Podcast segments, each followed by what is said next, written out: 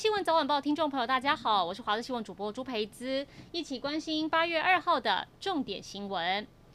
世界球后戴资颖一号在冬奥夺得银牌，以三分之差败给中国陈雨菲。除了紧咬的精神让台湾人相当感动，也夺下银牌，是台湾奥运羽球史上女单第一面银牌。对此，戴资颖在今天凌晨也在 IG po 文说，心度的拥抱让她爆哭，忍不住说真的太难过，因为真的很努力了。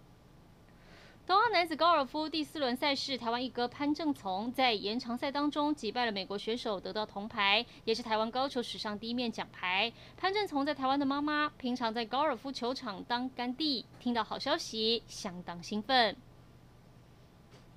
被封为台湾桌球一姐的郑怡静，昨天女子团体比赛对上美国，以三比零分数抢到晋级八强门票。一号晚间，郑怡静的爸爸跟在地的乡亲父老也紧盯全程转播，要为女儿加油打气。赢球一瞬间，全场欢声雷动，郑爸爸还开香槟庆祝，表示对女儿接下来的比赛非常有信心。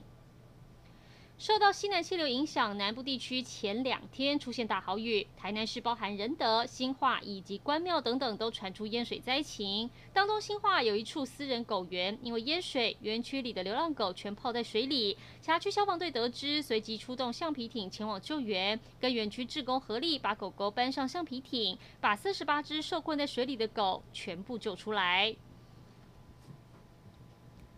南北韩关系破冰，恢复中断了四百一十三天的南北韩热线。南韩内部打铁趁热，想举办南北韩高峰会，不料北韩劳动党第一副部长，也就是领导人金正恩的妹妹金宇镇泼了一盆冷水。金宇镇指出，恢复热线只是重建心理上的连结。如果认为南北韩高峰会近在咫尺，那就有欠考虑。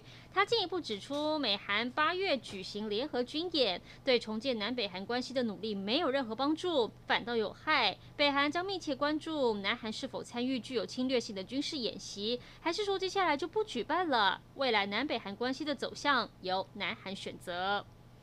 一起来关心天气。今天台湾还在低压带里面，偏强的西南风持续将水汽往台湾输送，天气很不稳定，各地都有机会出现阵雨或雷雨，伴随短延时强降雨。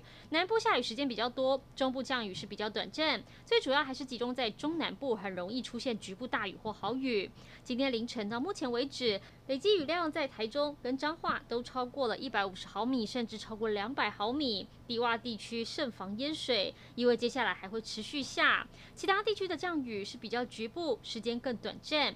大台北跟东北部东部降雨以午后雷阵雨为主，午后在北部地区跟其他山区也有局部大雨或豪雨发生几率。未来一周各地天气都比较不稳定，有阵雨或雷雨，同时也会有短延时的强降雨。外出最好记得携带雨具备用。以上就是这一节新闻内容，感谢您的收听，我们再会。